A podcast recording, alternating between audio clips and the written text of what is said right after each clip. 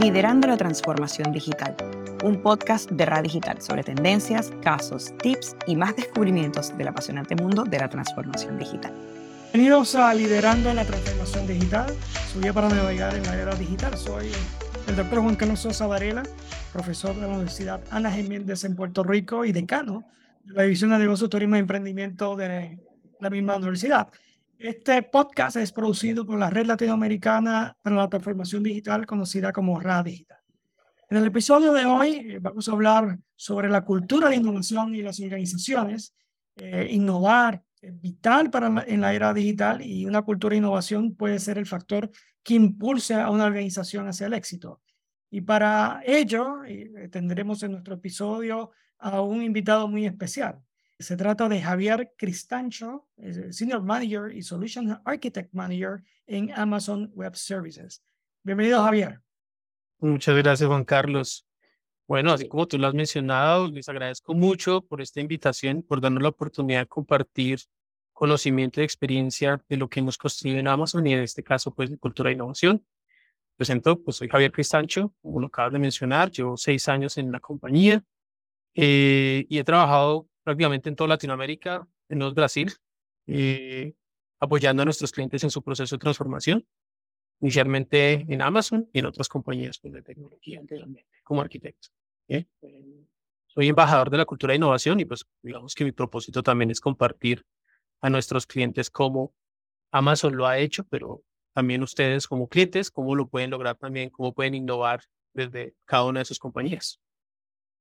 Bueno, extraordinario, Javier. Eh, muchas gracias por esta presentación. Un perfil realmente muy interesante y creo que va a ser muy interesante para nuestros oyentes lo que nos tenga que decir hoy. Y creo que para comenzar esta discusión, eh, podemos eh, o podrías ayudarnos a entender qué significa tener una cultura de innovación en una organización. Claro que sí.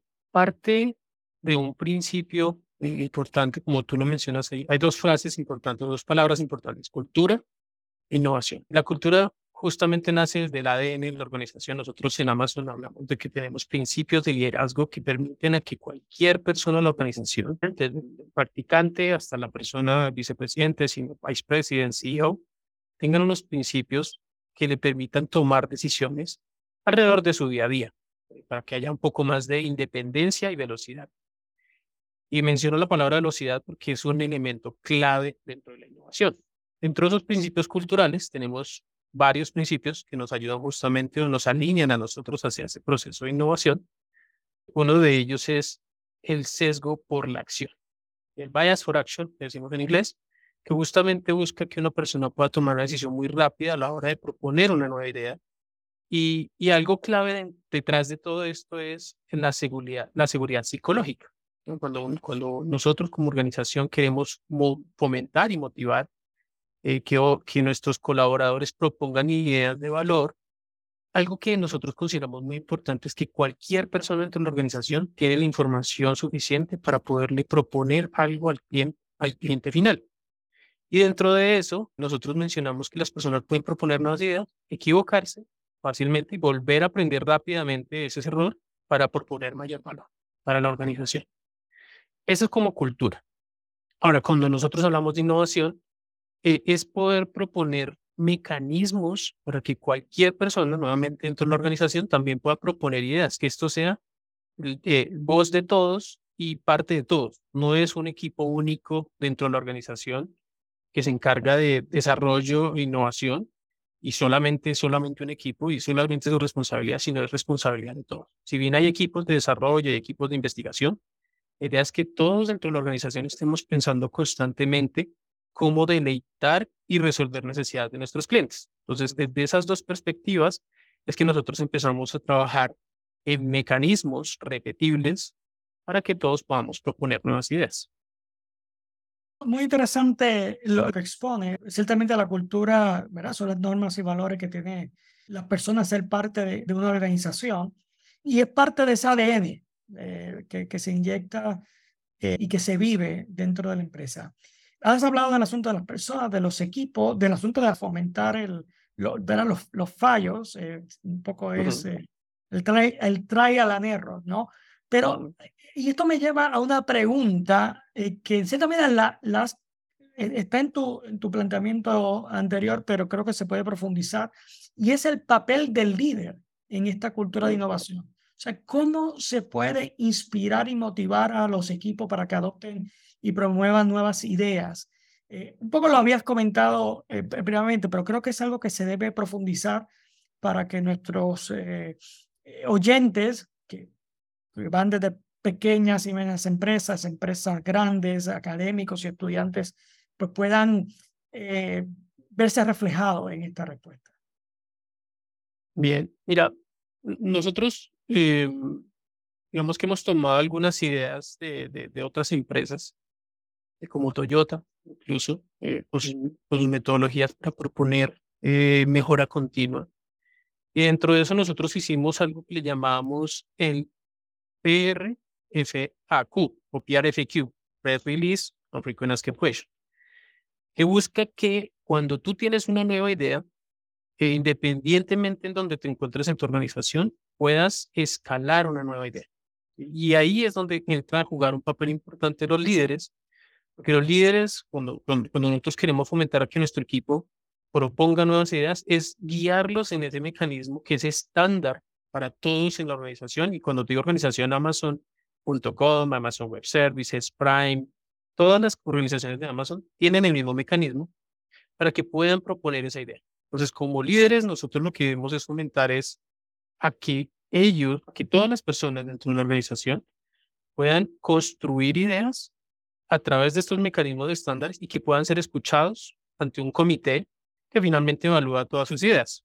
Al final, esto empieza a consolidarse jerárquicamente hacia arriba, dependiendo del, tamaño de presupuesto que quieras proponer para construir una nueva idea, o puede ser que no sea construir algún producto, puede ser que sea cambiar todo un proceso, empezar a cambiar la, la experiencia del cliente, algo que no necesariamente requiere un presupuesto muy alto, pero puedes empezar a trabajar. Entonces usamos mucho el mecanismo de escritura y aquí es donde, donde también la invitación es esa, para que todas las personas que quieran proponer una idea, pongan sus ideas, las aterricen en escritura. Nosotros hablamos mucho de la cultura de escritura porque eso ayuda a quitar el sesgo de una presentación. Cuando tú tienes un slide, depende mucho del presentador que está compartiendo el slide para la idea. Si tú quieres escalar y compartir eso en otra parte de la organización, a la junta directiva, pues no necesariamente vas a tener el espacio para poder presentar siempre. El documento debe ser autocontenido para que por sí solo pueda ir evolucionando internamente dentro de la organización. Entonces, recapitulando lo que estoy comentando, es tener mecanismos que puedan ser replicables dentro de toda la organización como un estándar para proponer ideas y que los líderes sean los dueños de que cada uno de sus colaboradores puedan usar esos mismos mecanismos para proponer esas ideas en toda la organización. Y tercero, fomentar esa cultura de proponer ideas. Eso significa incentivar a las personas que cuando proponen nuevas ideas también puedan ser reconocidos, ya sea monetariamente, ya sea por un reconocimiento, un award interno, algo que le permita también tener parte de su promoción de carrera o de construcción de carrera, para que las personas también sientan que dentro de su motivación intrínseca, extrínseca, puedan ellos también sentir que están generando valor tanto a la organización como a sus clientes en términos, no, no lo pregunto ahora en términos de Amazon, sino de eh, clientes de, de Amazon, miles que tienen alrededor del mundo. Eh, ¿Cómo esta, esta innovación, que se puede ver como un proceso y lo que sería la transformación digital, eh, interactúa con las propias capacidades de la empresa? ¿Tienes algún ejemplo de alguno de los clientes que, que pueda compartir con nosotros donde eh, se unen estas, estas cosas, ¿no? Por un lado, liderazgo, el trabajo de equipo, capacidades tecnológicas para llevar esta transformación. Sí, mm, bueno, algunos clientes que puedo mencionar, unos que, que, hemos trabajado nosotros continuamente en la región, bueno, en la región y a nivel global. Netflix es un referente muy importante, Netflix es cliente nuestro. Eh, hay varios libros, incluso cómo Netflix maneja sus mecanismos y sus cultura de innovación, que no necesariamente es la misma que Amazon, pero si se dan cuenta en el fondo, hay un elemento importante y es la centralidad del cliente.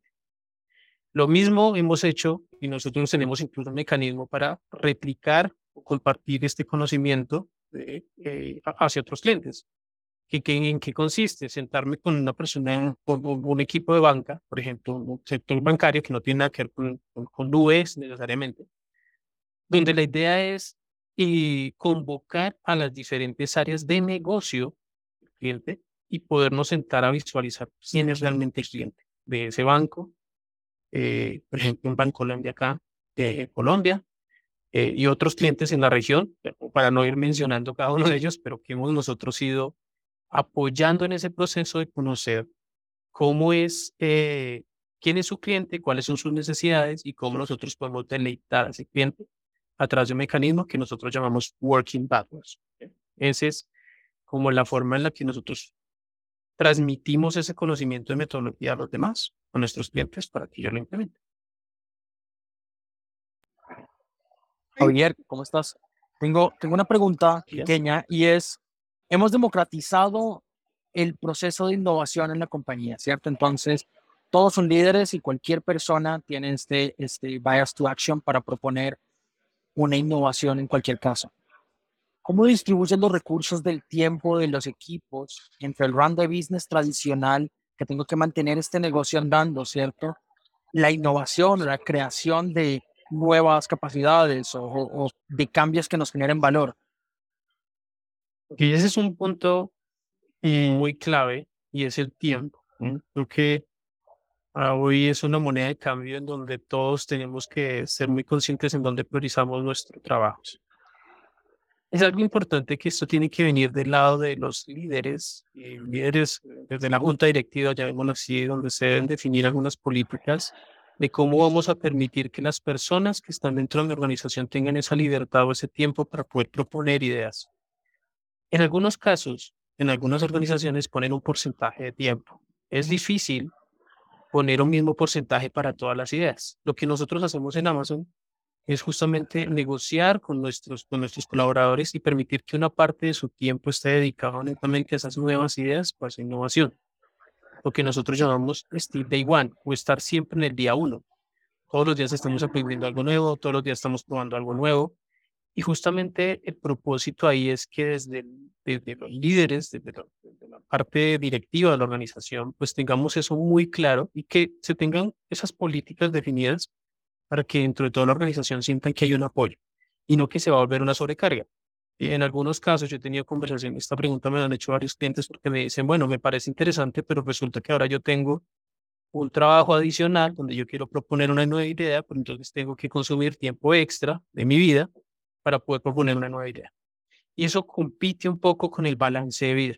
Y ahí es donde nosotros hablamos de life, la, eh, work-life harmony eh, o armonía entre el trabajo y la vida, que, que necesariamente tiene que ser una cantidad de horas específicas, porque una idea puede ser más pequeña, temas de, de eficiencia de tiempo, como otra que puede requerir más tiempo y recursos.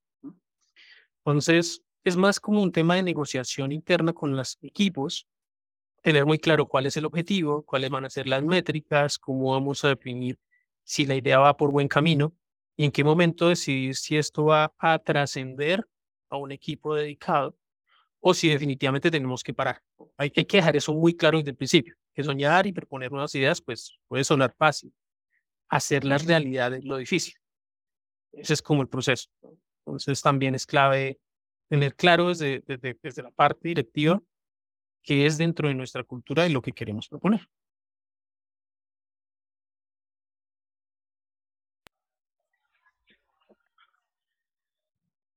Esta cultura de innovación de Amazon parte desde el cliente. Este, este es un cambio interesante desde el lado de, de AWS, que es una empresa basada en tecnología, ¿no?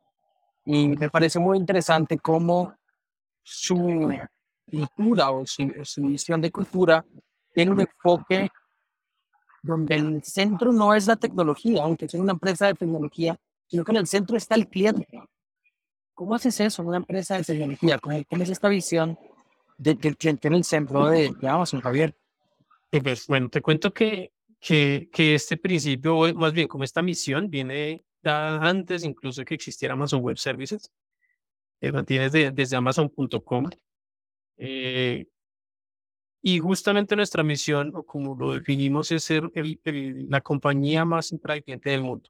Cuando uno lo escucha suena muy amplio, cuando uno dice un cliente, Amazon tiene distintos tipos de cliente, pero es muy concreto en algo y es generarle valor al cliente, centrarnos en lo que genera valor.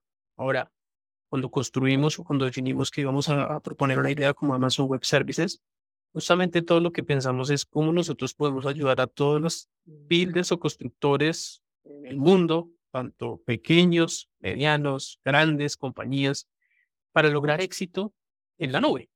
Ahora, al ser una compañía de tecnología, como tú bien lo mencionas, es muy normal, y lo digo como una persona técnica, que uno cuando ve un problema, pues salta automáticamente a tratar de resolverlo con una solución, con una caja, con un producto, con un software. Y esto dentro del ADN Amazon justamente nos busca o nos reta a evitar ese salto automático porque muchas veces eso no resuelve la necesidad. Decirnos un poco más allá es entender al cliente, ser más consultivos, entender su necesidad, qué es lo que quiere como negocio y cómo nosotros dentro de esa visión, más allá de ser un proveedor de tecnología, nos convertimos en un trusted advisor, en un consejero, en alguien que está con el cliente en su proceso de éxito. Y no simplemente decir, ah, mira, sí, lo que tú necesitas es dos máquinas virtuales, tanto en almacenamiento y X o cuatro servicios que, te van a resolver el problema, porque eso realmente no es un diferencial. Cuando nosotros queremos llegar al cliente es entender su, su negocio, no, no solamente el negocio de nosotros, sino el negocio de ellos y cómo generamos valor a través de nuestro seguimiento, de nuestro apoyo y bueno, todos los proyectos que puede tener cada cliente, que cada cliente tiene un, un objetivo distinto.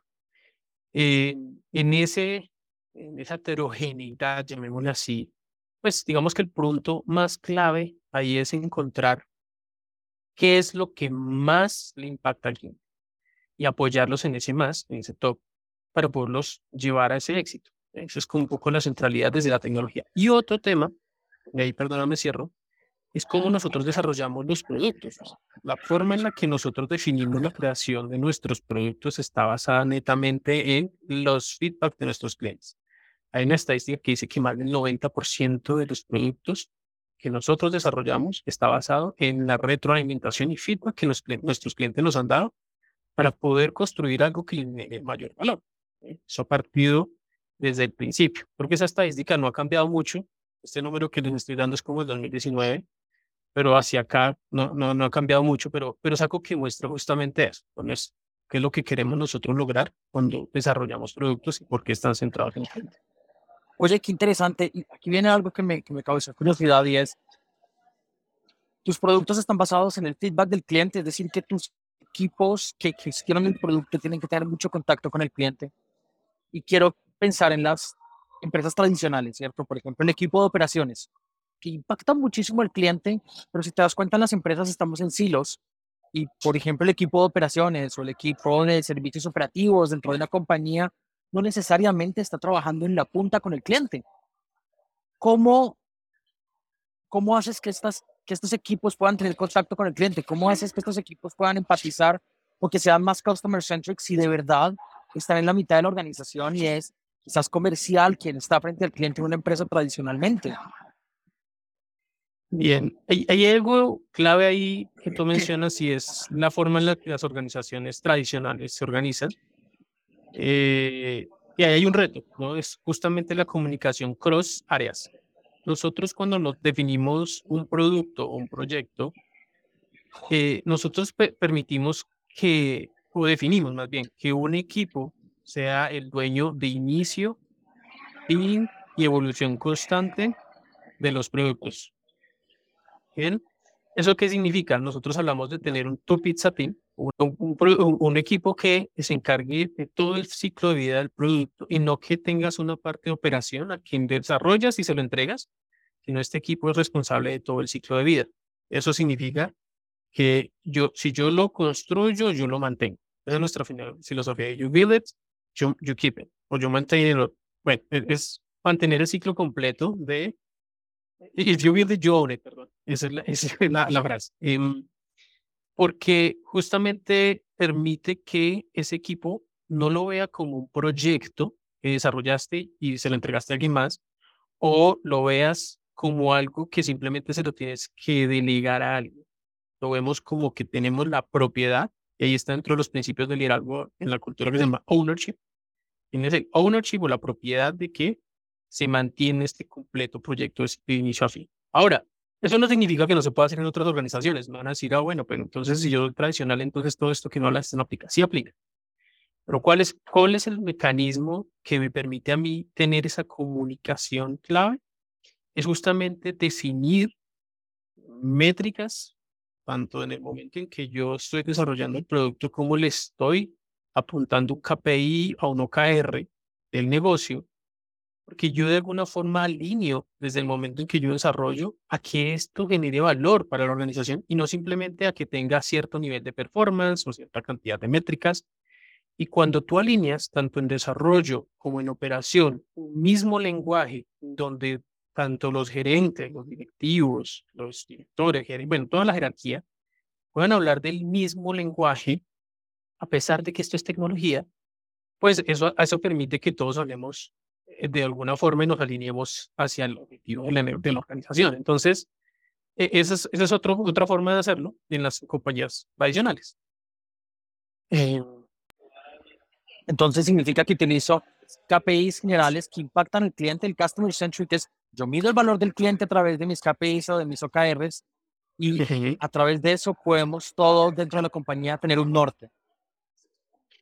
De acuerdo, de acuerdo. O sea, eh, hay algo, hay algo clave y es, tú lo mencionas, ¿cómo hago que una persona que está netamente relacionada con el cliente influya dentro de la organización para un ciclo de vida del producto. Hay algo clave ahí es generar, nuevamente hablamos de mecanismos internamente en Amazon, es cómo hago yo para que cuando el cliente me está dando a mí esa retroalimentación, yo pueda alimentar internamente en Roma o avisarle a las personas de desarrollo. En Amazon nosotros tenemos un mecanismo que llamamos el PFR, o Product Feature Request. Eh, eh, en esta solicitud o en esta herramienta, cualquier persona de la organización que es Customer Face, que está directamente relacionada con el cliente, tiene la posibilidad de escuchar ese feedback y, y realimentar esta herramienta. Esta herramienta la están viendo constantemente los gerentes de producto, eh, los gerentes de desarrollo, las personas que están relacionadas en la parte comercial para poder influenciar un nuevo, un nuevo feature. Por ejemplo, si alguien me dice, oye, Javier, es que sería muy bonito que el botón no fuera amarillo, sino fuera rojo. Bueno, el cuestionamiento va a ser eso que hace, que genera valor o cómo genera valor. Yo lo puedo poner, pero de pronto eso no hace la diferencia, salvo que alguien me diga, oye, Javier, mira, algo que es importante que nos está haciendo falta es que ese producto que tú tengas cumpla con estos protocolos de seguridad. Si yo comparto eso, los product managers o los gerentes de producto van a decir, ok, pero un segundo, eso que tú estás diciendo no solamente va a ayudar a este cliente, va a ayudar a un millón de clientes más que muy seguramente están necesitando eso y eso hace que influya directamente en el producto. Y yo no soy ni de operaciones, no soy ni desarrollador, pero soy una parte importante de escuchar al cliente, compartir ese conocimiento a las personas de producto. Entonces, somos responsables todos de escuchar al cliente y de traer ese feedback dentro de la organización.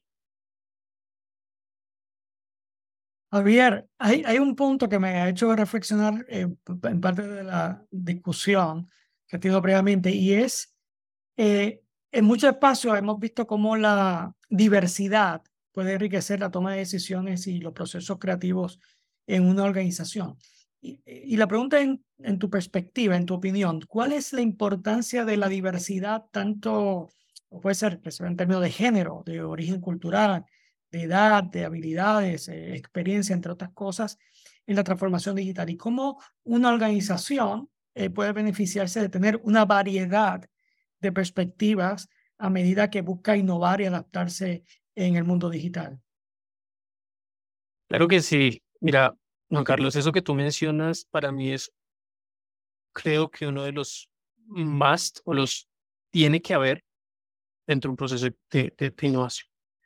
Cuando nosotros pensamos que, que únicamente las personas que tienen mucho, muchos años en la, compañía son los que conocen cómo funciona la compañía. Estamos sesgando la innovación a ese grupo de personas. Es clave tener una diversidad y como tú lo mencionas, puede ser de género, empezando por, por esa deuda de género que tenemos en tecnología muy fuerte. sumado a los temas generacionales, eh, a, de, dónde, dónde vienen las personas, su conocimiento, las áreas distintas de la organización, pueden ser de, de, de la parte de finanzas, puede ser la persona de IT, como puede ser la persona de investigación y desarrollo, el vendedor. Cuando juntas a esas personas y empiezas a hacer la pregunta de quién es tu cliente, se empieza a generar un valor enriquecido de lo que tiene la organización.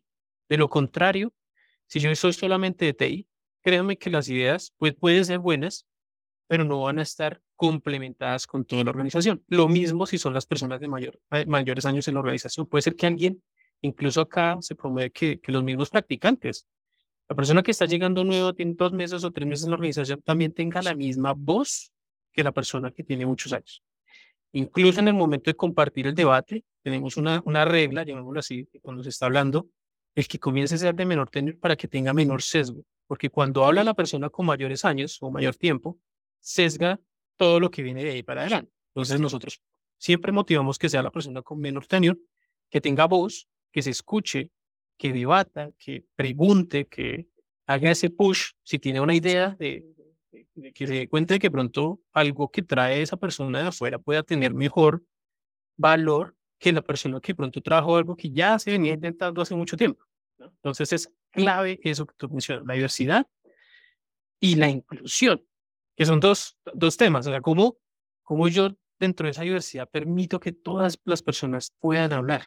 O no es invitarlas a todas, invitarlas a todas y que hablen y que haya equidad. estos tres elementos de diversidad, equidad e inclusión que son claves para que, eh, independiente de cómo esté esa persona dentro de la organización, también tenga las mismas posibilidades que la persona que ya tiene mucho tiempo en la organización.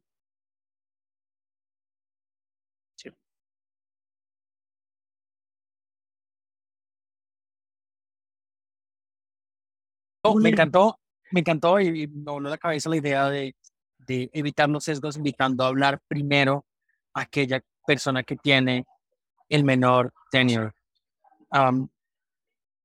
no, me, me causa mucha curiosidad de dónde nace toda esta cultura. Es decir, sigue cambiando, o sea, esta cultura va cambiando, hay cosas nuevas que van trayendo, hay, hay un book de cultura, cómo transmiten esta cultura dentro de la organización, cómo, cómo logran que esto pase. Bien, eh, nace desde el momento en que estás en el proceso de reclutamiento.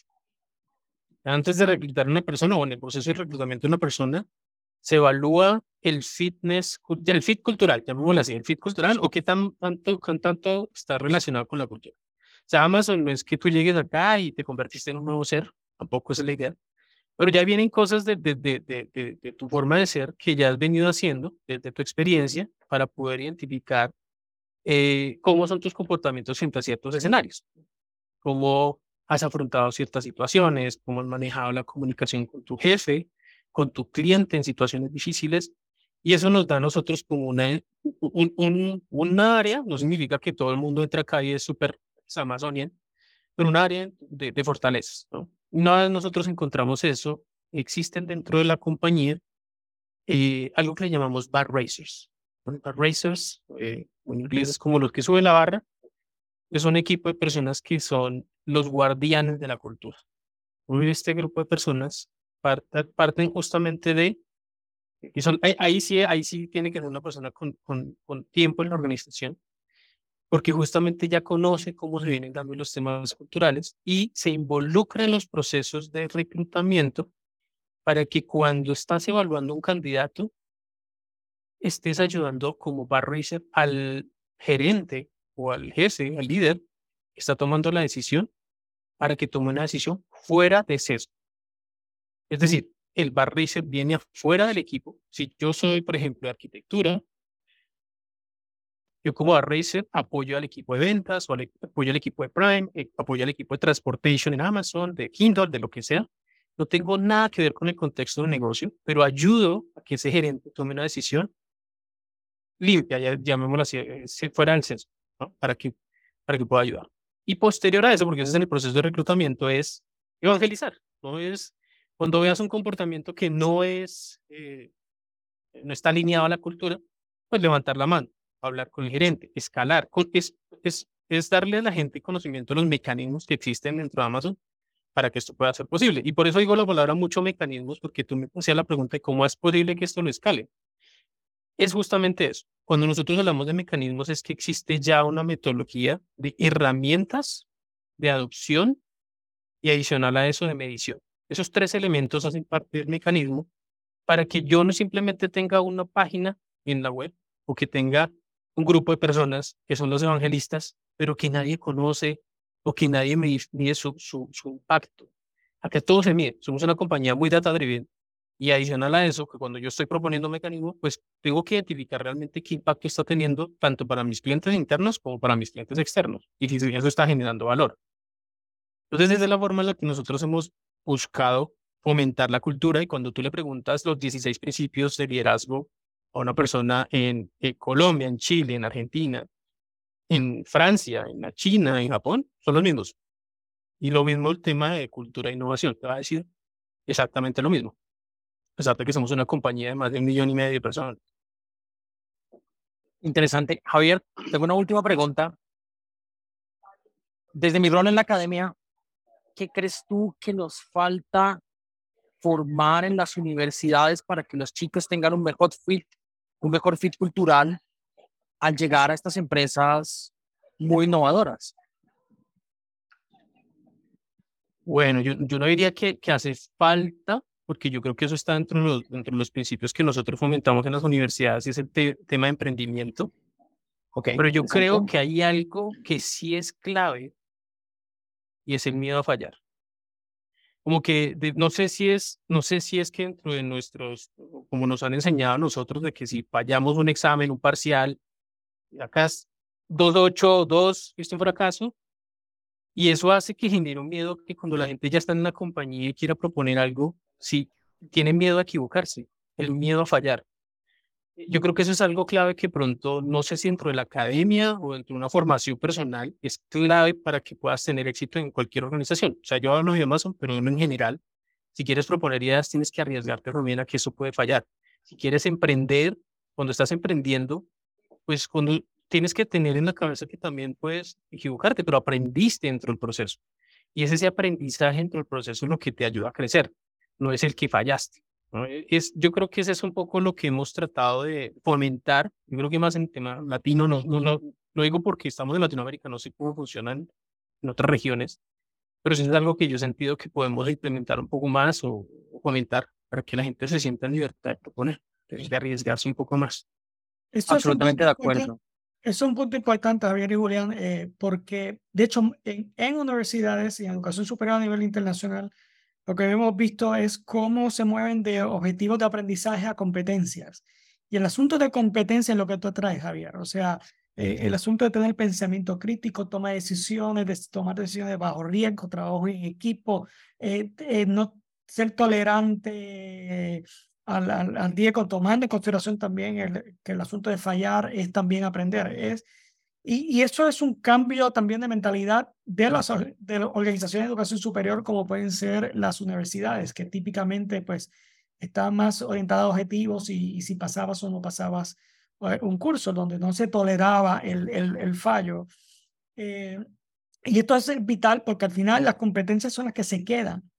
O sea, eh, una persona pero la transformación digital, la transformación digital no, no, es un fin, es un proceso, está constantemente. Entonces, los cambios de los modelos de negocios requieren que las personas, de hecho, sean capaces de aprender, desaprender y volver a aprender. Y para eso tú tienes que tener unas competencias. Y si estás demasiado orientado a conocimiento, por ejemplo, mi trasfondo es marketing el, marketing que, que, yo aprendí, eh, no sé, vamos a el marketing de hace 20 años, el 80-85% probablemente no sirve para nada hoy.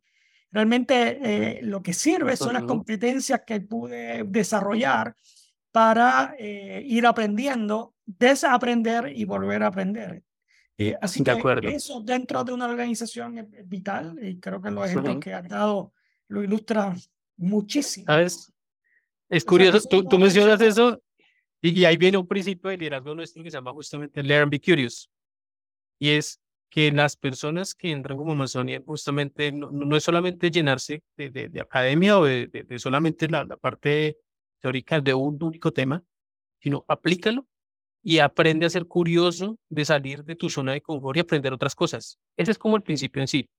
E, y eso que tú mencionas es importante. Mira, yo, soy de tecnología, pero me encanta también leer temas de historia, temas de economía, y eso hace que haya un enriquecimiento en el perfil de las personas que, que se presentan eh, en esta organización. O sea, yo, yo tengo amigos de tecnología que también son filósofos, o otros que son contadores y terminaron en ventas de tecnología, y así sucesivamente. Y eso hace que la conversación sea rica, que hay un background de conversaciones donde uno dice, oye, hay puntos de vista que yo no tenía ni idea que existían. Y eso todo en la parte de diversidad. Ya lo habías tocado previamente aunque lo habíamos tocado desde la perspectiva organizacional, al final uno mismo eh, tiene que buscar esa, esa diversidad. Eh, y así como indicas de que hay alguien de, de tecnología e información que puede ser eh, también filósofo o un filósofo que puede gestionar proyectos, un gestor de proyectos que puede hacer ventas, es parte de, de, de, esa diversidad que al final está basada en las propias competencias.